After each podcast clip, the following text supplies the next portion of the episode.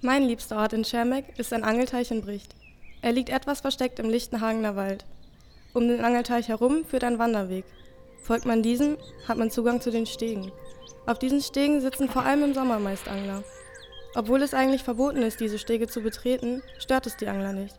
Denn solange man sich ruhig verhält, hat niemand einen Grund, dich wegzuschicken. Auf einer Seite des Angelteichs sitzt oder liegt man eher versteckt. Auf der anderen Seite kann man jedoch die Sonne genießen und entspannen. Auch zahlreiche Tiere kann man dort hören. Durch den Wald, welcher den Angelteich völlig umschließt, fühlt man sich etwas von dem hektischen Alltag entrissen. Das Schönste an diesem Ort ist die Ruhe und dass man dort abschalten und entspannen kann.